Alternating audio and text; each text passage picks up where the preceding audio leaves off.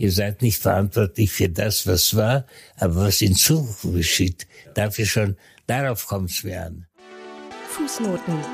Der politische Nachrichtenpodcast von M945. Was diese Woche zu kurz kam. Dieses berühmte Zitat, das ihr gerade gehört habt, stammt von dem Holocaust-Überlebenden Max Mannheimer, der unter anderem das KZ Dachau überlebt hat. Und jetzt, 76 Jahre nach der Befreiung des KZ Dachau, wollen wir uns mit Erinnerungskultur beschäftigen und fragen uns, was das eigentlich mit uns zu tun hat. Herzlich willkommen zu einer neuen Folge Fußnoten. Mein Name ist Anna O'Connell und mir gegenüber sitzt, natürlich Corona-konform, Clara Ebert. Ja, hi, ich freue mich. Wir sind ja heute auch ein ganz spannendes Moderationsteam. Mhm. also wir sind beide Geschichtsstudentinnen, deswegen sollten wir uns mit dem Thema auch auskennen. Tun wir auch. Du vor allem. Du hast nämlich deinen Freiwilligendienst Kultur und Bildung in der KZ-Gedenkstätte in Dachau gemacht. Mhm. Darüber wollen wir auch später noch ein bisschen sprechen. Vorher schauen wir uns aber erstmal an, was am Tag der Befreiung des KZs in Dachau am 29. April 1945 überhaupt passiert ist.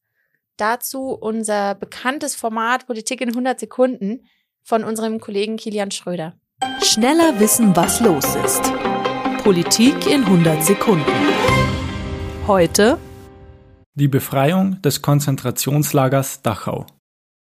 Es ist Sonntagmorgen am 29. April 1945, als die sogenannte Rainbow Division der 7. US-Armee den Marschbefehl erhält. Das Ziel die Befreiung des Konzentrationslagers Dachau. Zuvor war bereits einigen wenigen Häftlingen die Flucht gelungen. Sie hatten sich mit der US-Armee in Verbindung gesetzt. Im Lager selbst herrscht an diesem Morgen vor allem Chaos. Die Wehrmacht war bereits abgezogen, aus Angst vor den immer näher kommenden US-Soldaten.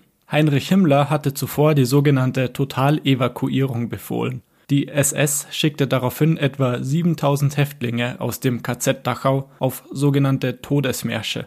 Am 29. April sind nur noch ein paar SS-Wachen und etwa 32.000 Häftlinge im Lager.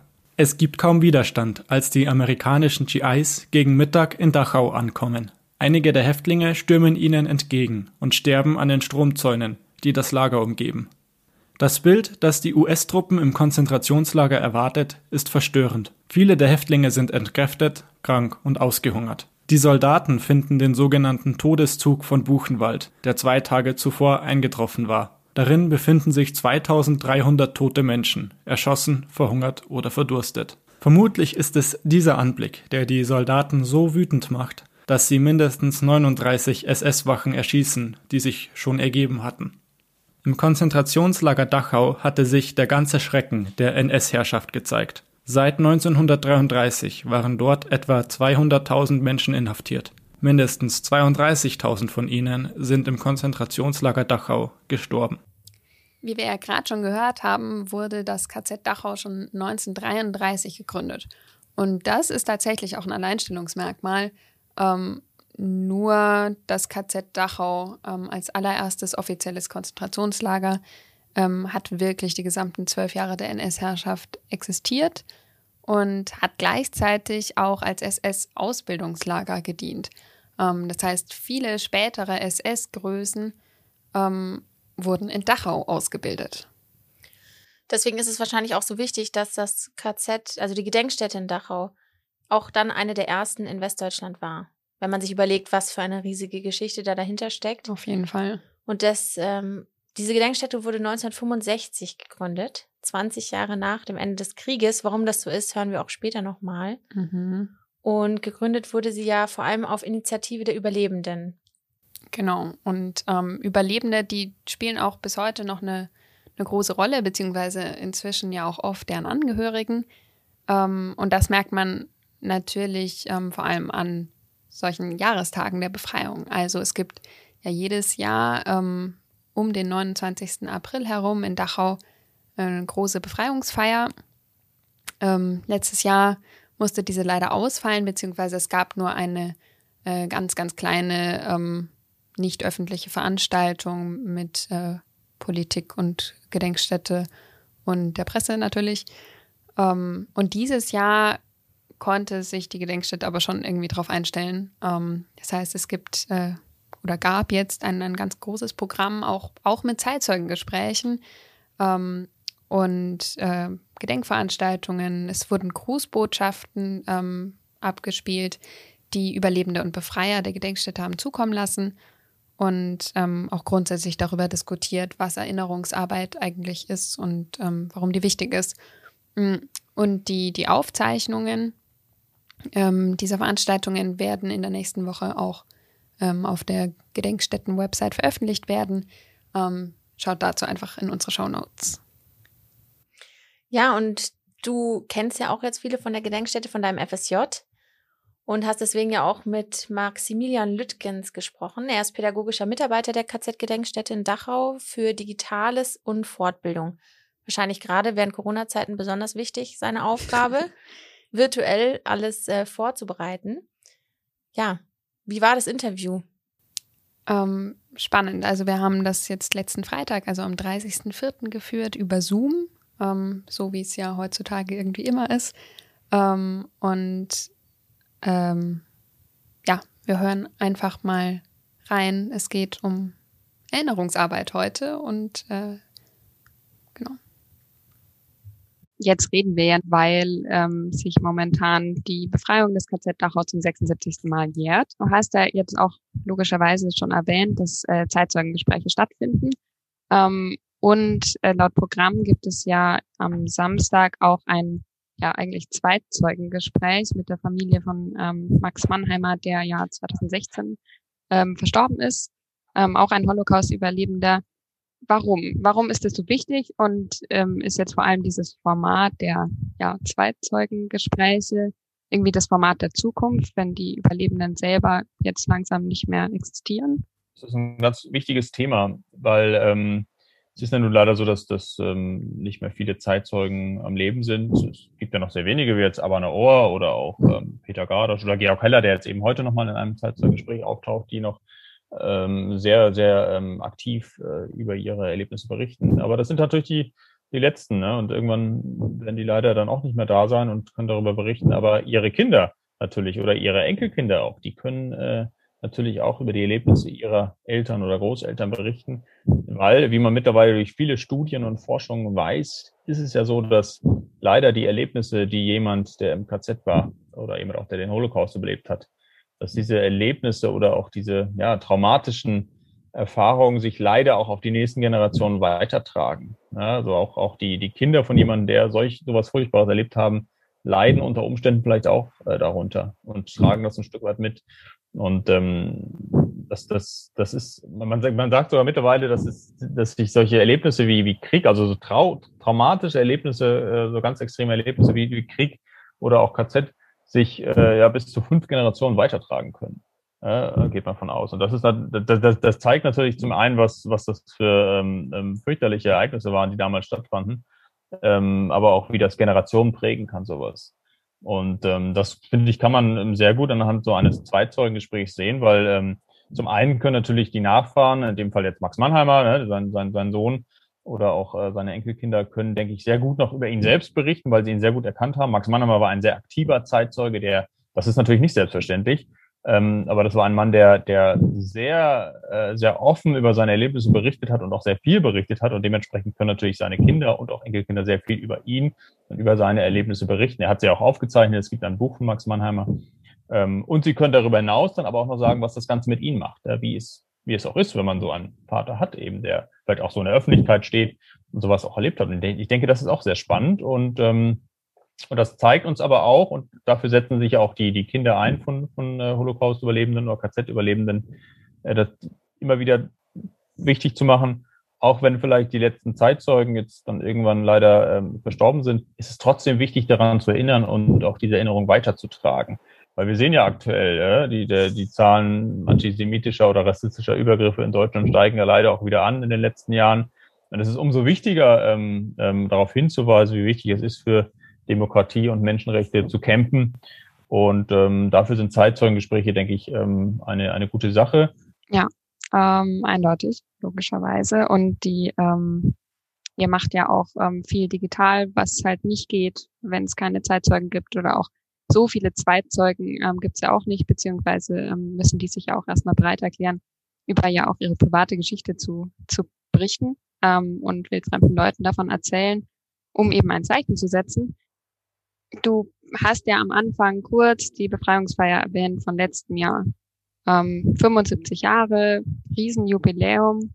Ähm, es, warum war das so schlimm, dass die abgesagt werden musste wegen Corona? Ja, wir hatten tatsächlich äh, erstaunlicherweise Rückmeldung von, ich meine, es waren rund 90 Überlebenden und Befreiern, die gekommen wären, teilweise aus den USA oder aus Israel oder aus Russland. Ähm, und das wäre natürlich nochmal ein tolles Ereignis gewesen. Ich, ich war selbst ähm, 2019 ähm, als sozusagen als Gast bei den Feierlichkeiten um den und um den D-Day in der Normandie. Und dort waren auch noch viele, viele Überlebende von den, von den ähm, sozusagen von den Befreiern dann äh, dabei, die den D-Day da miterlebt haben. Und die waren teilweise Ende 90. Ich habe sogar mit einem 100-Jährigen noch ein gutes Gespräch geführt. Ne? Also waren so wirklich so die letzten Zeitzeugen, und das war wirklich war schon bewegend, die Männer da zu sehen, die dann echt nochmal voller Energie dort auftreten und äh, sich freuen, auch dass Leute mit ihnen sprechen. Und ähm, sowas ähnliches habe ich dann auch in Dachau erwartet, ne? dass nochmal ein großes Fest ist mit vielen Zeitzeugen und auch mit deren Nachfahren natürlich. Und ähm, ja, durch das Jubiläum 75 Jahre wären auch sehr viele Gäste gekommen. Ähm, Wolfgang Schäuble hatte sich angekündigt, ne? Ähm, und ähm, ja, ähm, sicherlich wären auch andere hohe Staatsgäste gekommen und das wäre ein tolles Ereignis gewesen, gar keine Frage.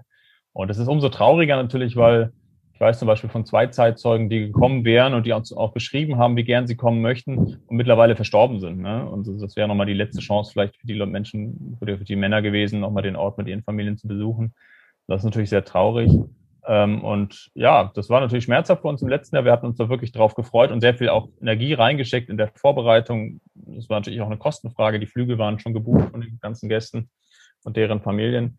Und dann musste das eben leider wegen äh, Corona abgesagt werden. Und dann haben wir natürlich letztes Jahr sofort gesagt, ja, wir holen das ein Jahr später nach. Ne? Dann, dann macht man es halt zum 76. Jahrestag, ist ja auch nicht so schlimm.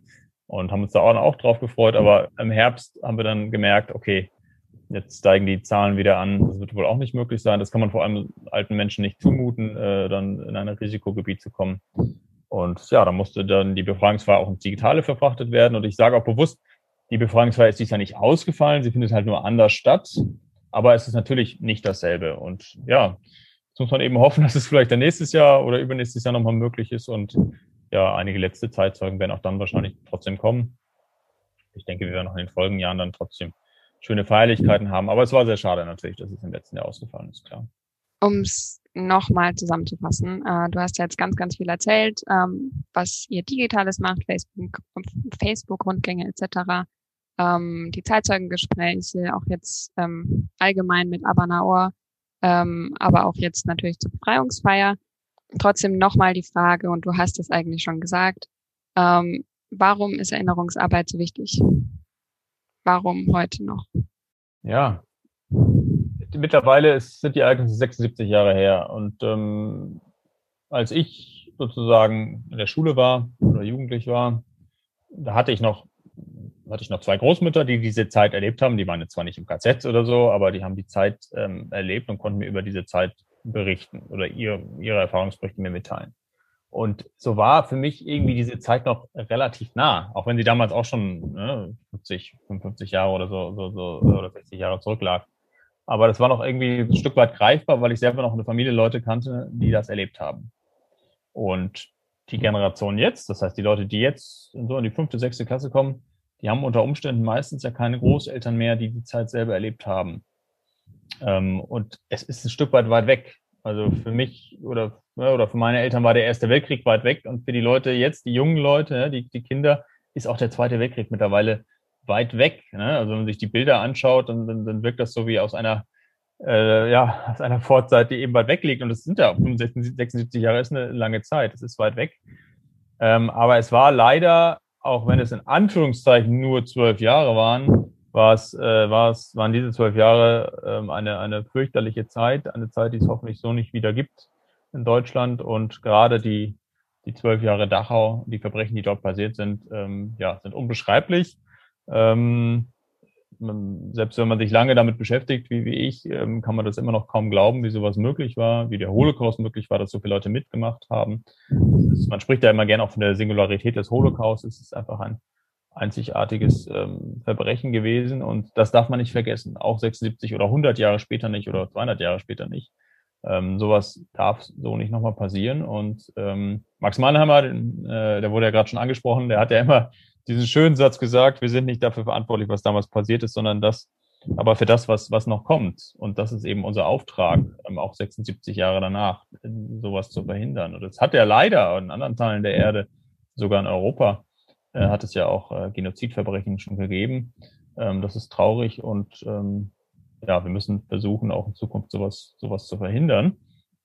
Und ähm, ja, deswegen ist es umso wichtiger, weiter Erinnerungsarbeit zu machen, weiter auch den Schülern mitzuteilen, okay, die Zeit ist zwar lange weg, aber es gibt auch heute, auch in Deutschland, immer noch Antisemitismus, Rassismus, Ausgrenzung. Ähm, das ist immer noch ein aktuelles Problem. Wir sehen ja jetzt auch gerade wieder bei den äh, ja, Demos ähm, gegen Corona-Maßnahmen, dass da halt auch Jugendsterne auftauchen und Vergleiche ähm, zum Nationalsozialismus gezogen werden, wo wir sagen, hey, das kann man nicht vergleichen. Ne? Und das da müssen, müssen gerade auch junge Leute vorsichtig sein, dass sie da nicht darauf reinfallen ähm, und ähm, den Holocaust oder auch den Nationalsozialismus und die Verbrechen relativieren ne, und ähm, herabsenken.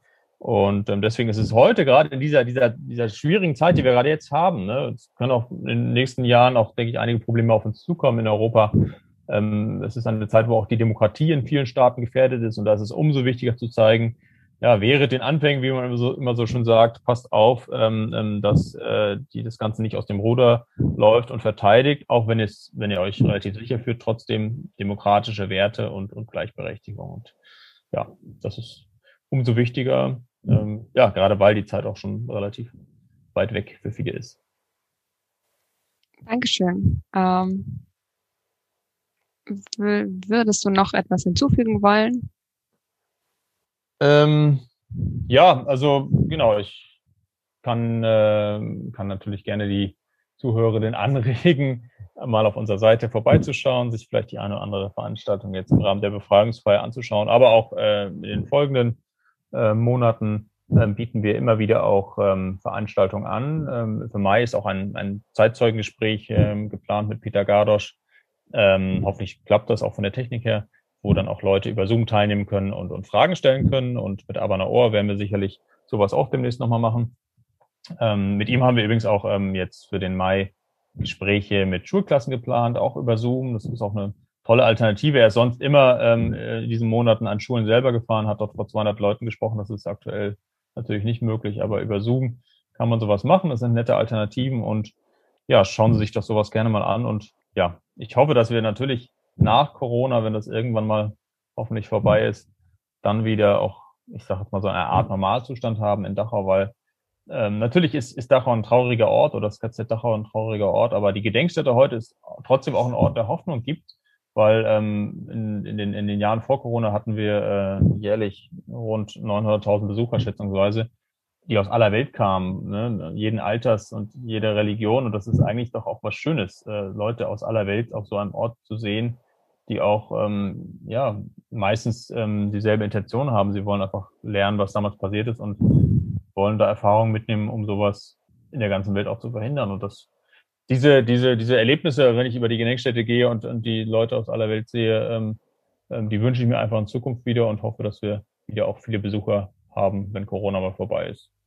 Genau. Und ja, genau. Was auch noch schön war, das habe ich ganz vergessen gestern das war auch sehr bewegend, gab es noch äh, eine Gedenkaktion von, äh, organisiert vom Dachauer Förderverein. Dort waren rund 30 Referierende und Interessierte beteiligt. Die haben sich aufgestellt vor der Mauer des ehemaligen KZ und dort mit Blumenkerzen und einigen Plakaten auch noch an die, an die Opfer des KZ Dachau gedacht. Das alles war Corona-konform mit Abstand und Maske und die Polizei war auch dabei. Ähm, und ja, das war eine, das ist natürlich nicht, nicht das gleiche wie drin zu gedenken, aber es war eine schöne Alternative und zeigt doch, ja, dass dieser Tag, dieser 29. April, der Tag der Befreiung, die Leute heute in Dachau und Umgebung immer noch bewegt. Und ähm, es ist immer schön zu sehen, dass so viele Leute so engagiert sind. Ne? Und wenn ich dann an unsere Referierende denke oder auch an die Leute vom Förderverein, das ist immer schon recht schön. Und es gibt Hoffnung, dass ähm, ja, wir in Zukunft auch das Erinnern aufrechterhalten und die Arbeit auch aufrechterhalten können. super spannend und auch eher neu für mich. Das finde ich, hat man gar nicht so auf dem Schirm, fand ich, was Max gesagt hat, dass auch Befreier zu Wort kommen bei diesen ja, mhm. Gedenkveranstaltungen. Und es ja natürlich auch ganz viele Quellen dazu gibt, wie für sie die Situation vor Ort am Tag der Befreiung war.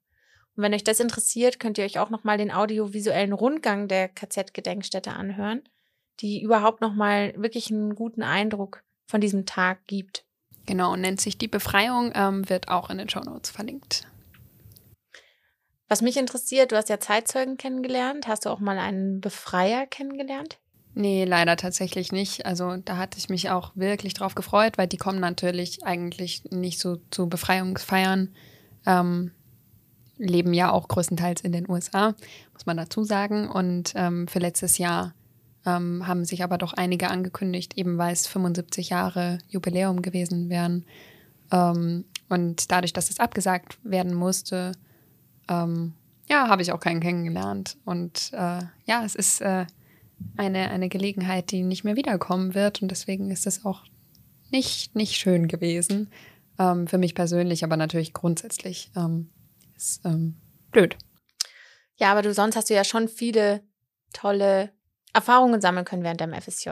Also wir haben uns ja auch vorhin schon ein bisschen drüber unterhalten. Äh, vielleicht erzählst du noch mal kurz, wann du dein FSJ gemacht hast. Äh, ich habe angefangen nach meinem Abitur, also im September 2019 ähm, bis dann letztes Jahr im August, Ende August. Ähm, genau, und ich war da ja auch nicht alleine.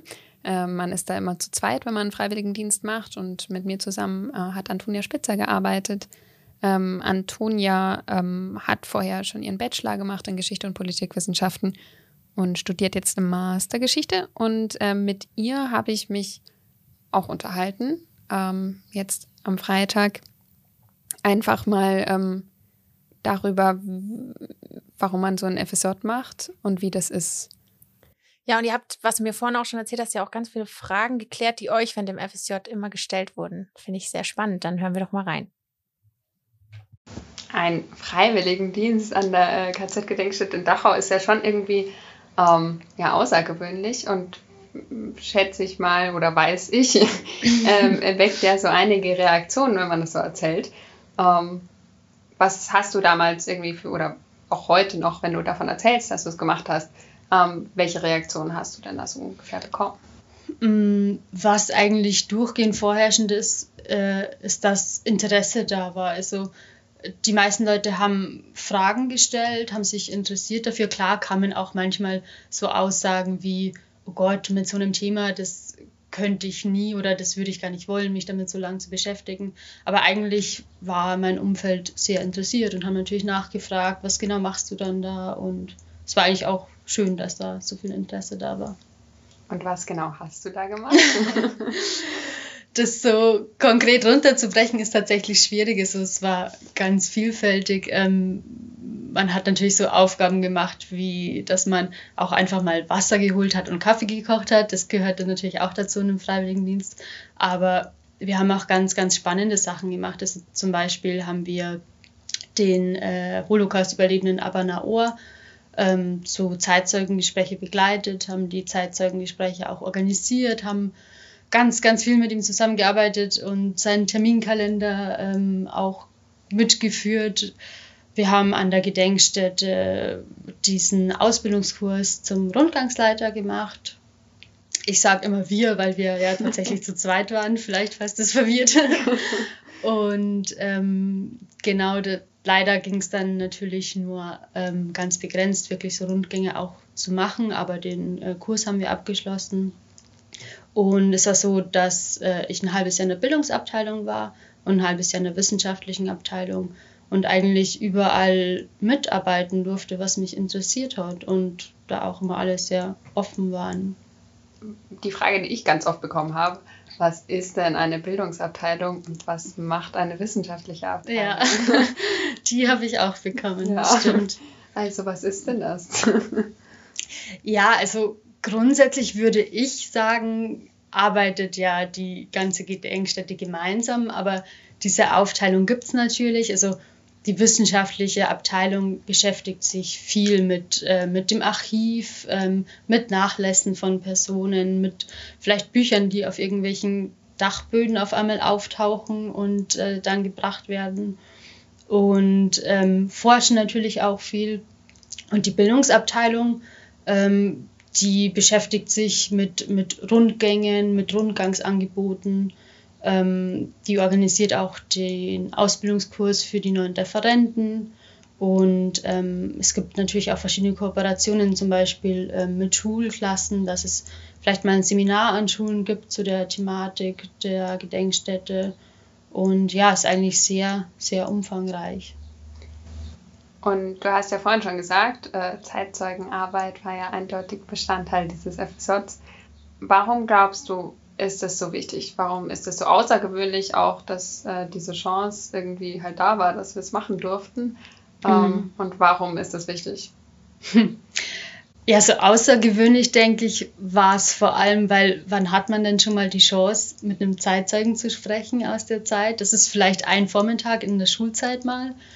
Und wir haben ja wirklich sehr intensiv und sehr lang mit dem Herrn Naor äh, gearbeitete Zeit verbracht. Und ähm, ja, in dem Sinn hat man natürlich, haben wir ganz viel Spannendes erfahren und mitgenommen. Und es war auch zwischenmenschlich einfach äh, eine schöne Erfahrung, es hat Spaß gemacht, ähm, aus, ja, eine Erfahrung, wo man einfach für sich persönlich, glaube ich, viel mitnehmen kann. Und die Zeitzeugengespräche an den Schulen sind, denke ich, insofern wichtig, weil, weil es einfach für die Schüler ein ganz, ganz anderer Zugang zur Geschichte ist. Also ähm, ich habe doch einige Zeitzeugengespräche begleitet und man hat immer gemerkt, wie interessiert die Schüler waren, wie empathisch sie auch waren. Und wenn sich dann der Erste getraut hat, mal eine Frage zu stellen, dann ging es auch los. Dann kamen auch ständig Fragen. Und ich glaube, wenn man das mit so einem klassischen Geschichtsunterricht vergleicht, dann ist es ähm, ja nicht vergleichbar wahrscheinlich. Und ist eben ein ganz, ja, ganz anderer Zugang. Und ich glaube, dadurch lernen die SchülerInnen auch tatsächlich, dass jetzt Geschichte nichts ist, was schrecklich war und passiert ist und Vergangenheit ist, sondern ähm, werden vielleicht dafür sensibilisiert, dass es auch was ist, was mit heute zu tun hat, was aktuell ist und dass es was mit einem selbst zu tun hat und eben auch Rassismus, äh, Antisemitismus und Gewalt, der leider auch heute noch aktuelle Themen sind. Ja, ich meine, da kann ich, kann ich mich natürlich nur anschließen. Ähm, weil ja, also ich hatte dieselben Erfahrungen. Es ist äh, einfach flächendeckend. Es war auch die ähm, aufgeregteste oder die ähm, unaufmerksamste Klasse war ab einem gewissen Punkt einfach ruhig ähm, und hat einfach nichts mehr gesagt und hat äh, ja, die, die Erzählung auf, auf sich wirken lassen können. Und ähm, also ich hatte auch Klassen, die saßen dann weinend vor mir Mhm. Und ich saß daneben und war so, hm. Ja. ähm, also richtig äh, krass und richtig cool, dass wir das machen durften. Ähm, noch eine Frage, die ich auch eigentlich immer bekommen habe, ähm, ist es, wie ist es denn überhaupt an so einem Ort zu arbeiten? Mm, du meinst jetzt an dem Ort an sich? An der Gedenkstätte. Hm. Ja, also der spezielle Punkt ist vielleicht in Dachau, dass ja die Bürogebäude tatsächlich auf dem Gedenkstättengelände sind, ist auf dem ehemaligen Lagergelände.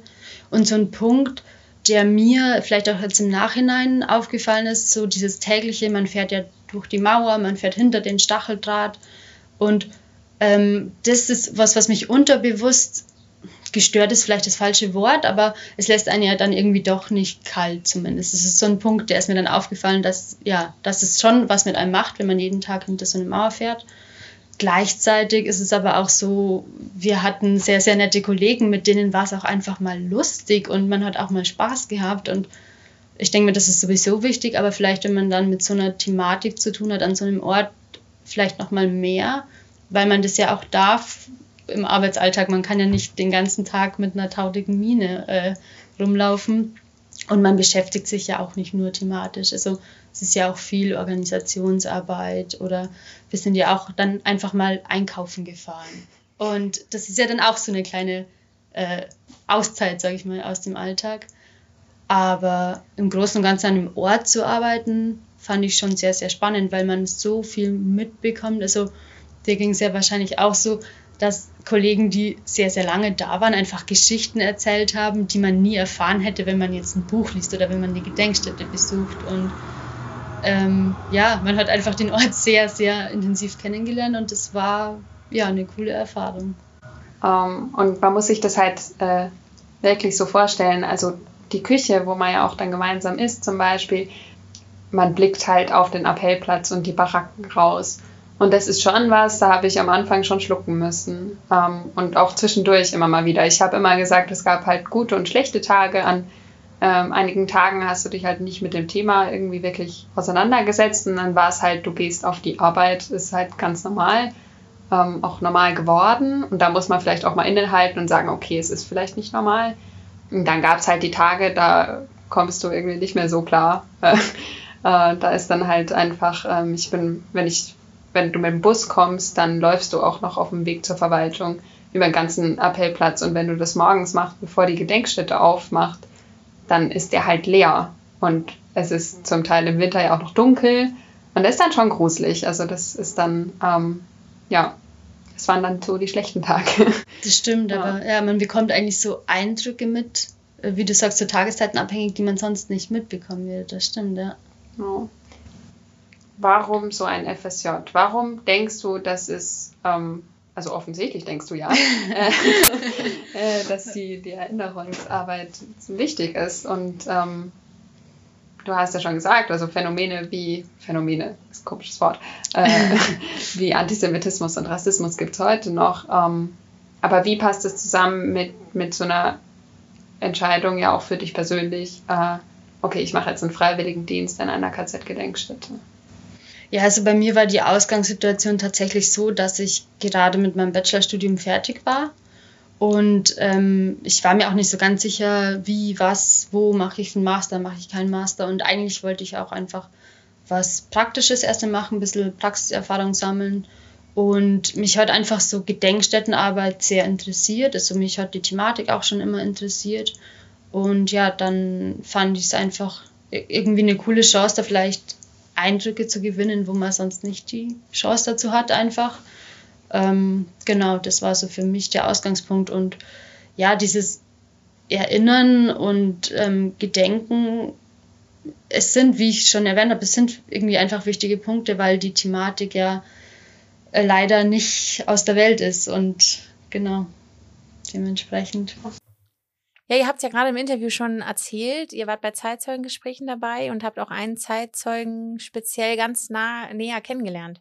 Ja, genau. Ähm, es geht um Abba Naor. Äh, äh, Herr Naor reist jedes Jahr mindestens dreimal in Nicht-Corona-Zeiten ähm, aus Israel nach Deutschland an, ist inzwischen 93 Jahre alt ähm, und bietet jetzt seit 20, 25 Jahren Zeitzeugengespräche in Schulen in München und im Umland an. Und die Aufgabe der Freiwilligendienstleistenden ist es immer, diese Termine zu organisieren und ihn dann auch dahin äh, zu begleiten. Das heißt, du warst schon bei vielen Zeitzeugengesprächen in der Schule dabei. Wie mhm. sind da so die Reaktionen von den Schülern? Ja, ja, so wie man ähm, sich das ja auch irgendwie vorstellt. Das ist äh, irgendwann ist immer eine betroffene Stille ähm, selbst die unruhigste Klasse, selbst die Leute, die sich, wo man vorher gemerkt hat, die wollen sich jetzt auch gar nicht auf das Thema einlassen, ähm, werden irgendwann äh, ruhig und passen auf und äh, oft wird dann auch klar, was für eine wahnsinnige Chance das ist, einen Zeitzeugen noch in Live ähm, erleben zu können. Ja, auf jeden Fall. Und da merkt man dann auch nochmal, was für eine Macht auch wirklich dieses persönliche Gespräch hat, auch in der mhm. Erinnerungskultur. Auf jeden Fall. Wie war das denn für dich, an dieser Gedenkstätte zu arbeiten? Jeden Tag auf das Gelände zurückzugehen? Ähm, also es ist, ist ja schon auch irgendwo eine Besonderheit ähm, von der Gedenkstätte, dass die Gedenkstättenmitarbeiter tatsächlich auf dem Gedenkstättengelände arbeiten. Und noch dazu tun sie es ähm, dort, wo früher ganz viel SS gesessen hat. Äh, in der ehemaligen SS-Verwaltung ähm, auf dem Gelände des ehemaligen Häftlingslagers. Und ähm, das führt halt dazu, dass man immer, immer sich des Orts bewusst ist oder meistens sich des Orts bewusst ist und äh, klar, das macht was mit einem. Wir haben es auch gerade ja angesprochen, Zeitzeugengespräche, persönliche Zeitzeugengespräche sind sehr, sehr wichtig. Also ich erinnere mich selber noch an mein Zeitzeugengespräch in der Schule. Das hat wirklich Eindruck gemacht. Das war auch mit Herrn Ohr, oder? Was auch ja. mit Herrn Ohr war, genau. Ähm, wirklich ein ganz besonderes Erlebnis für mich in der Schulzeit. Und Erinnerungskultur wird ja jetzt auch wieder schwieriger, denn irgendwann wird der persönliche Kontakt fehlen. Und ja. gerade heute, wo auch Antisemitismus in Deutschland wieder zunimmt, wird es aber eigentlich immer umso wichtiger noch, diese Erinnerungskultur zu bewahren, auch unter jungen Menschen. Ich habe mir dazu zum Beispiel mal eine Studie der jüdischen Welt, des jüdischen Weltkongresses von 2019 angeschaut. Mhm. Und da kam raus, dass 41 Prozent der Befragten der Meinung waren, dass Menschen jüdischen Glaubens zu viel über den Massenmord des NS-Regimes sprechen. Also wirklich unglaublich. Das kann man sich gar nicht vorstellen, dass diese Meinung kursiert. Und oft reicht bei antisemitischen Gedanken ja auch nur ein Blick in unseren Deutschen Bundestag. Ja, daher sind wir uns einig, Erinnerungskultur muss erhalten bleiben. Die Frage ist nur, wie. Genau. Und ähm, darüber haben wir heute Morgen ein Interview geführt äh, mit Barbara Distel. Ähm, ich habe mich sehr gefreut, dass sie zugesagt hat. Äh, Barbara Distel ähm, hat von 1975 bis 2008 die Gedenkstätte auch geleitet in Dachau ähm, und wahnsinnig viel natürlich zu dem Thema publiziert. Und dementsprechend, äh, ja, war es äh, sehr schön, dass sie zugesagt hat und, und sich die Zeit genommen hat. Ja, und wir haben ja mit ihr über unterschiedliche Sachen gesprochen. Wir haben über die Gedenkstätte gesprochen. Und mhm. wir haben aber auch darüber gesprochen, wie sich zum Beispiel die Bereitschaft zur Erinnerung ähm, verändert hat. Jetzt hören wir doch mal rein. Die Gründung der Gedenkstätte war ja erst 1965, also 20 Jahre nach der Befreiung. Warum kam die Gründung der Gedenkstätte erst so spät? Ja, wenn Sie das Gesamtbild der Gedenkstätten anschauen, dann, ähm, dann äh, war Dachau sozusagen die erste große Gedenkstätte in Westdeutschland, aber trotzdem 20 Jahre lange war, waren eine lange Zeit. Äh, Dachau wurde im April 1945 befreit. Dann wurden äh, Militärgerichtsprozesse, äh, äh, amerikanische Militärgerichtsprozesse gegen äh, Täter äh, in Dachau im, durchgeführt. Nach drei Jahren wurde das ehemalige Häftlingslager dem Freistaat Bayern zurückgegeben und es wurde, wurden Unterkünfte für Flüchtlinge dort eingerichtet, vor allem aus dem Sudetengebiet und mit Ausnahme des Bereichs des Krematoriums, das immer als ein Gedenkort sozusagen auch für das Publikum offen war, hat nichts mehr an das Konzentrationslager äh, Dachau erinnert. Es war die Initiative der Überlebenden des Lagers, äh, die ähm, dafür gekämpft haben, dass, dass dort ein Erinnerungsort entsteht ähm, dieser Kampf hat im Jahr 1955 begonnen. Da hat sich ein internationales Dachau-Komitee von Überlebenden zusammengefunden, die dann dafür gekämpft haben, dass, ähm, ja, dass, äh, die, dass das ehemalige Lager ein Gedenkort wird. Und das hat dann noch einmal zehn Jahre gedauert, bis letzten Endes auch die, äh, die ehemaligen Flüchtlinge in normale Wohnungen ziehen konnten und bis das Gelände und das äh, ähm, ja äh, als Gedenkort gestaltet wurde. Man hat dann die Baracken alle abgerissen, weil sie eben in den langen Jahren, in denen Flüchtlinge dort gewohnt haben, grundlegend verändert worden waren. Und ähm, im Mai 1965 ist die Gedenkstätte eröffnet worden und eine erste große Dokumentarausstellung die sozusagen in Verantwortung des Internationalen Dachau-Komitees gestaltet wurde. Und die gesamte Einrichtung ist dann vom Freistaat Bayern übernommen worden. Sie haben jetzt immer von Kampf gesprochen. Hat es hier erst Widerstände gegeben? Ja, es gab massive Widerstände. Es gab überall Widerstände äh, gegen die Auseinandersetzung mit den, mit den NS-Verbrechen. Das war nicht in Dachau so, das war sozusagen in ganz Deutschland so. Die Gesellschaft wollte sich nicht auseinandersetzen äh, mit den Verbrechen oder mit der Geschichte der Opfer. Es waren die Opfer selbst, die eben äh, darauf gedrängt haben, dass es nicht vergessen werden darf, dass es eine Verantwortung gibt.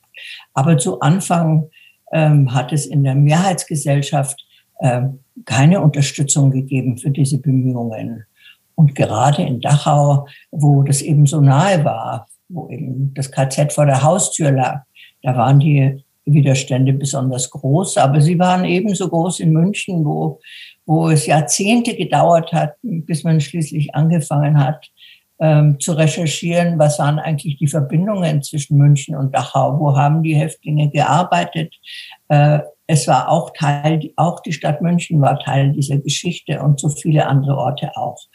Also das hat, das hat sehr lange gedauert und äh, es war praktisch ja, ein, ein Generationenwechsel notwendig. Als Beispiel kann man sagen, ähm, die Schulen, die Schulen, die, die ähm, das Dritte Reich lange Zeit überhaupt nicht thematisiert haben, die Lehrer, die ähm, ja, die selbst betroffen waren, die selbst während der Nazizeit unterrichtet hatten, die wollten auch nicht gefragt werden von ihren Schülern, was war eigentlich ihre Rolle in dieser Zeit, was haben sie unterrichtet. Und ähm, so hat es eben Jahrzehnte gedauert, bis, bis langsam eine, ja, ein Interesse, ein gesellschaftlich breites Interesse entstanden ist an der Geschichte der Verbrechen und auch an dem Schicksal der Opfer. Und inwiefern hat sich das auf die Gedenkstättenarbeit ausgewirkt?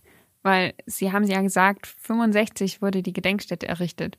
Von 1975 bis 2008 haben Sie sie geleitet. Inwiefern hat sich in dieser Zeit die Gedenkstätte verändert?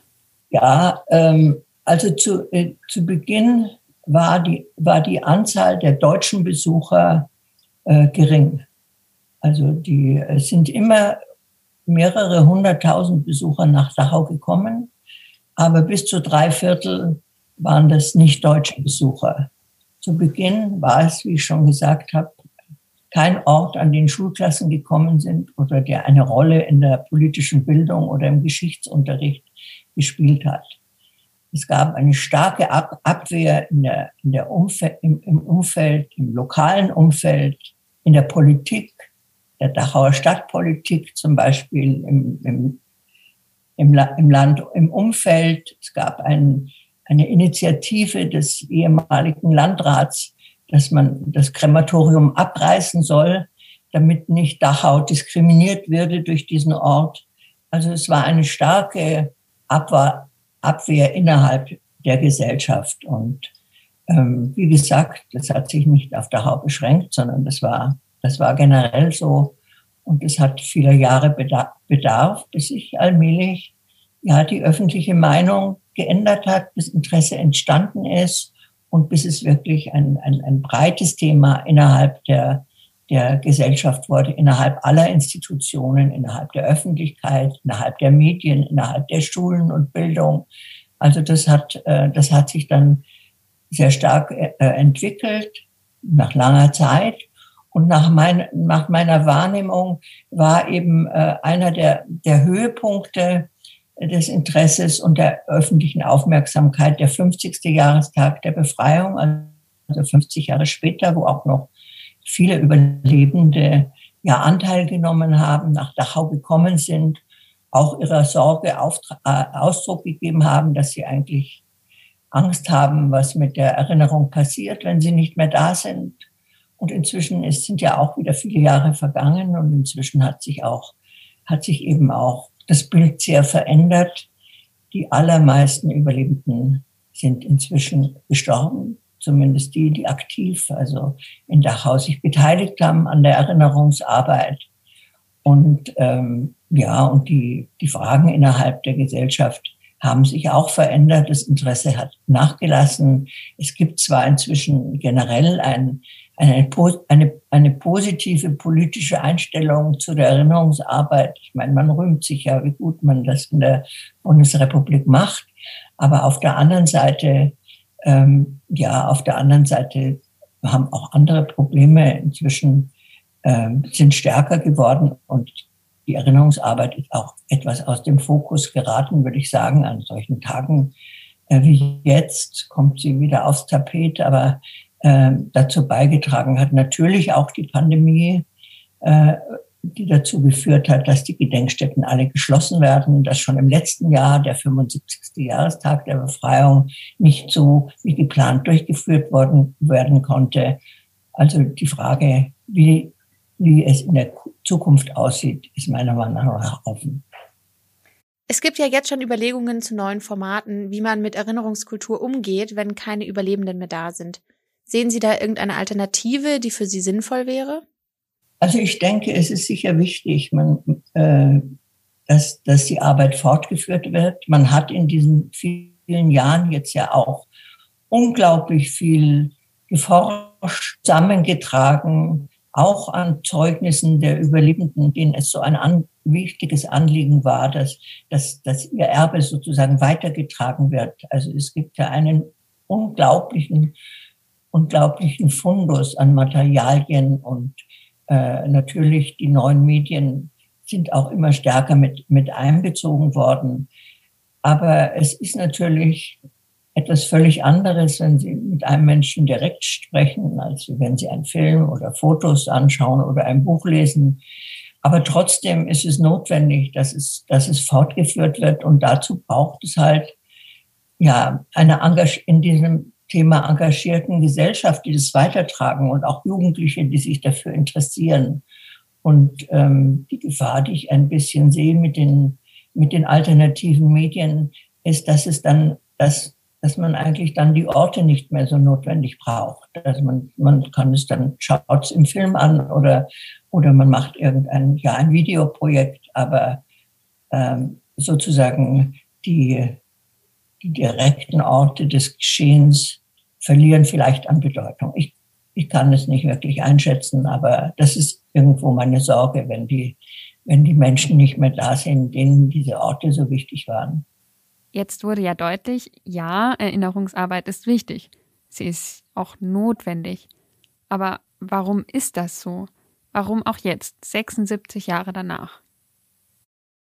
Ja, ich denke, es ist eben Teil unserer Geschichte und ähm, es gibt ja, es gibt ja immer auch, ähm, sozusagen, es hat immer auch die, die starke Abwehr gegeben und ähm, und es waren am Anfang nur die Betroffenen, die sich dafür interessiert haben. Dann hat es die, die Gesellschaft insgesamt aufgenommen vor allem eben in, im, sagen wir, in der, auch in der Bildungsarbeit eine Generation von Lehrern, denen das wichtig war, denen ihren Schülern nahegebracht wurden. Und ähm, wenn wir ähm, die Welt heute ansehen und die Entwicklung, wenn man sagt, die letzten 25 Jahren, ähm, dann ist es doch äußerst beunruhigend, dass wir eine Partei haben, die eine völlig andere Geschichtspolitik befürworten würde, die praktisch in allen äh, Parlamenten sitzt. Äh, und darüber hinaus, wenn wir auf Europa schauen, und Dachau war ja ein, ein, ein europäischer Geschichtsort, in dem in den Menschen aus 38 Nationen inhaftiert waren. Und wenn wir schauen, was in Europa auch mit der Geschichtspolitik geschieht, dann denke ich, gibt es zur Sorge Anlass und dann ist es weiterhin notwendig, dass man sich mit den Fakten der Geschichte auseinandersetzt und erkennt, dass man es wissen muss, was gestern passiert ist, um heute, um heute richtig, ja, arbeiten zu können, Politik machen zu können, Bildungsarbeit leisten zu können. Was wäre denn Ihr Wunsch für die Zukunft, jetzt gerade auch von uns jungen Leuten, wie wir Erinnerungskultur erhalten können? Ja, das ist schwer zu sagen. Also das müssen Sie auch, äh, das, das müssen Sie auch selber herausfinden. Ich denke, jede Generation muss auch finden, auf welche Art sie ähm, ja damit umgehen möchte. Das Wichtigste ist auch, dass sie, dass sie ja äh, Gesprächspartner haben, erwachsene Gesprächspartner, ähm, die von die sie dafür interessieren können, die sie anregen können, sich damit auseinanderzusetzen und die ihnen vermitteln können, dass es immer noch wichtig ist, dass es nicht eine Vergangenheit ist, die ist halt vorbei, brauchen wir nicht mehr, sondern äh, dass das Wissen um die Vergangenheit eben für das Heute und für die Zukunft notwendig ist. Was für mich jetzt nochmal deutlich geworden ist, ähm, ist einfach, wie sehr mich auch immer noch beschäftigt, was ich mal im FSJ gemacht habe. Ähm, und wie cool es war, einen Zeitzeugen auch irgendwie persönlich kennenlernen zu können. Und was für eine einzigartige Chance das war. Und das, ich meine, das war mir vorher schon bewusst, ähm, aber das Ganze jetzt nochmal Revue passieren zu lassen und mit ein bisschen Abstand ähm, da auch nochmal drüber zu reden, ähm, fand ich jetzt auch tatsächlich für mich persönlich sehr, sehr spannend. Ja, ich muss sagen, ich hatte zwar ein Zeitzeugengespräch in der Schule, aber ich beneide dich auch um diese ganz enge Erfahrung, die du da gemacht hast. Super spannend. Und ich schaue jetzt auch wirklich nochmal ganz anders auf unsere kommende Erinnerungskultur. Und wenn der persönliche Kontakt, das persönliche Gespräch irgendwann wegfällt, ist mir eigentlich heute klar geworden, wie wichtig dann solche Gedenkstätten werden. Solche Orte des Erinnerns, wo man nochmal zurückkommen kann und die Geschichte auch so ein bisschen auf sich wirken lassen kann. Ja, wir sind jetzt eigentlich auch schon am Ende unserer heutigen Fußnotenfolge und an dieser Stelle wollen wir noch ein paar Leuten danken, die mitgewirkt haben. Einmal Anki Stich, die den ganzen Podcast produziert hat, Dorothea Wolf, die die Leitung für den Podcast hatte und Kilian Schröder, der auch das Politik in 100 Sekunden gemacht hat und auch bei Recherche unterstützt hat. Aber wir wollen vor allem auch unseren InterviewpartnerInnen danken, dass sie sich die Zeit genommen haben, mit uns zu sprechen. Das sind noch einmal Maximilian Lüttgens, Antonia Spitzer und Barbara Distel. Und wir verabschieden uns jetzt auch. Wir, das sind Anna O'Connell und Clara Ebert. Fußnoten. Der politische Nachrichtenpodcast von M945. Was diese Woche zu kurz kam.